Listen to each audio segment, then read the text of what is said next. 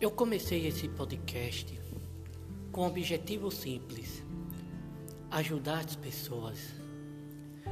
Em algum lugar no caminho, eu acho que me perdi sobre o que eu esperava realizar. Mas a coisa é: há momentos da vida onde suas crenças são desafiadas, onde você encontra seu verdadeiro chamado. E claro, pode não ser exatamente o que você gostaria de fazer, mas é o jeito de demonstrar que você se importa.